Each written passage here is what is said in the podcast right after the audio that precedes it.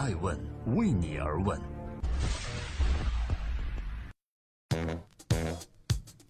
Hello，大家好，二零一七年的六月三日，祝各位周六愉快。我是爱成，欢迎聆听守候爱问每日人物，每天晚上九点半准时和各位分享今天最风口浪尖人物的商业八卦。八卦谁呢？创业风起云涌，有位创业者他累了，即使尽力了，但是还是觉得不够。为何这位 CEO 如此无奈呢？苹果 CEO 库克为何感到失望？就在六一儿童节这一天，美国总统特朗普宣布要退出应对全球气候变化的巴黎协定，从而引发了世界的一片震惊啊！由于特朗普的这一决定，迪士尼的 CEO 罗伯特·艾格立刻表示，他将退出白宫的商业顾问委员会，以表明自己来抗议特朗普的决定。而此时，特斯拉的 CEO Elon Musk 也在推特上发表意见，说我也要退出美国总统顾问委员会，并且还强调说呀，这气候变化是真实的，谁退出巴黎协定对美国或者全世界都没有好处。而今天艾问每日人物关注的主角是苹果公司 CEO Tim Cook。也深陷此事。他表明自己曾与特朗普总统聊过巴黎协定一事，并且希望说服总统留下来，但是特朗普就是不听。库克对特朗普退出巴黎协定感到失望，并表示自己真的尽力了，但是还是不够。正在播出的是《爱问每日人物》，记录时代人物，探索创新和创富法则。今天共同关注无奈的苹果 CEO Tim Cook。尽力了还是不够。从库克来到苹果公司 CEO 这个位子后，这个声音啊就一直伴随着他。不仅他是对总统的态度是尽力了还是不够，即使在苹果内部也是这样的态度。客观的讲，之所以有这样的声音，很大一部分的原因就是因为 Tim 的前任是 Steve Jobs，这个男人曾经影响过整个时代。而对于库克而言，他的前任在这个位子上的起点确实有点太高了。一个 CEO 压力大不大，无奈不无奈？我们觉得最重要的是拿成绩说话。苹果最近的成绩又如何呢？根据艾问调查，苹果2017年财年二季度的财报显示，苹果当期的净利润是一百一十点二九亿美金，净利润率达到了百分之二十点八五。很显然，苹果依然是这个地球上最能赚钱的企业之一。但是，曾经作为苹果重要增长引擎之一的中国市场，却表现得不尽如人意。到底怎么回事呢？正在播出《爱问每日人物之苹果 CEO 无奈的 Cook》。苹果在大中华地区连续五个季度出现了营收下滑。刚过去的这个财季，苹果在大中华区营收同比下降百分之十四，相比于美国市场上涨百分之十一，欧洲市场上涨百分之十，日本市场上涨百分之五。大中华区是苹果唯一出现营收下滑的市场。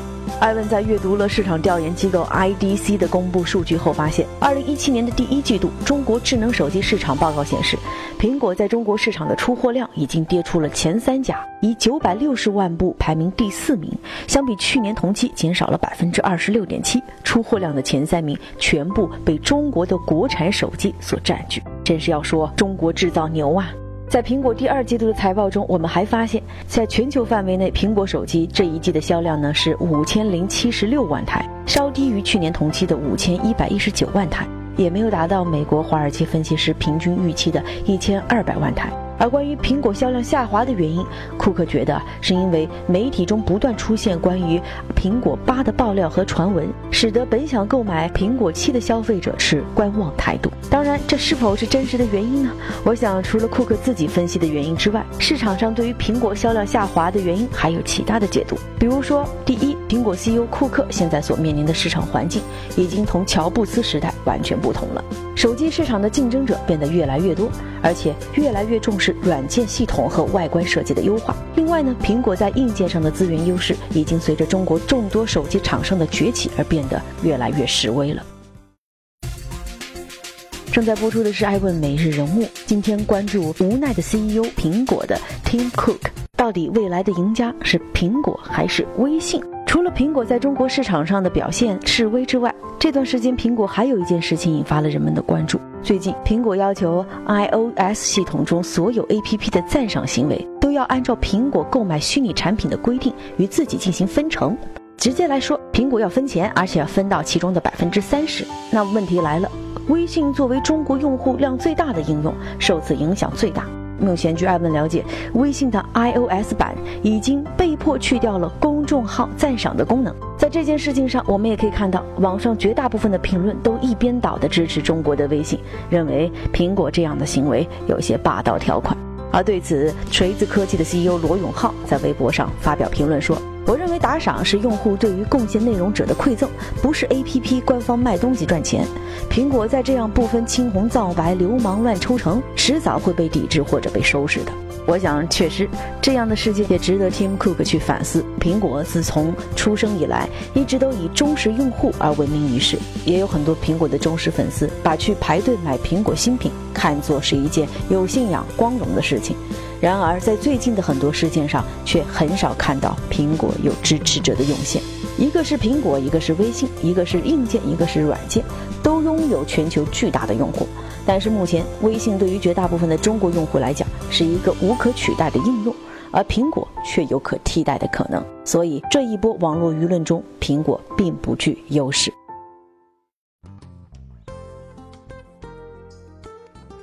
在今天爱问每日人物的最后，欢迎各位百度或者微信搜索“爱问人物”。爱问人物成立二零一四年的三月份，每周一到周六通过每日的音频脱口秀以及每周日的视频专访，记录顶级创业者、投资人和企业家。关于今天的每日主角——苹果 CEO 库克，爱问的一场是：人们对于库克领导下的苹果最大的质疑来自于这些年中创新的匮乏。苹果的最开始的创始人叫 Stephen Gary Wozniak，在最近发表文章说。我相信苹果的未来还是会做出令人兴奋的产品的，但改变世界的下一次创新也可能会来自于特斯拉。还有很多人会畅想，如果 Steve Jobs 还在，苹果现在将会怎样？其实从历史的经验来看，任何一个产品都要经历导入期、成长期、成熟期和衰退期这几个必经的产品生命周期，不同时间会面临完全不同的市场环境。只不过不同的产品在某一个具体时期的时间长短也会有所不同。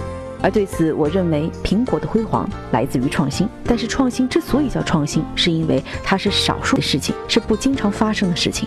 但是市场往往期待每隔几年就会有重大创新，其实这种事情发生的可能性是比较低的。在市场上没有永久的王者，有波峰就有波谷。而理性的创业者要做的是，在不断的观察形势和变化后，尽可能的在山峰上多待一会儿。这里是艾问每日人物，我是艾诚，艾问为你而问，让内容有态度，让数据有伦理，让技术有温度。明天就是周日了，欢迎期待艾问顶级大咖。明天访谁呢？卖个关子，敬请期待。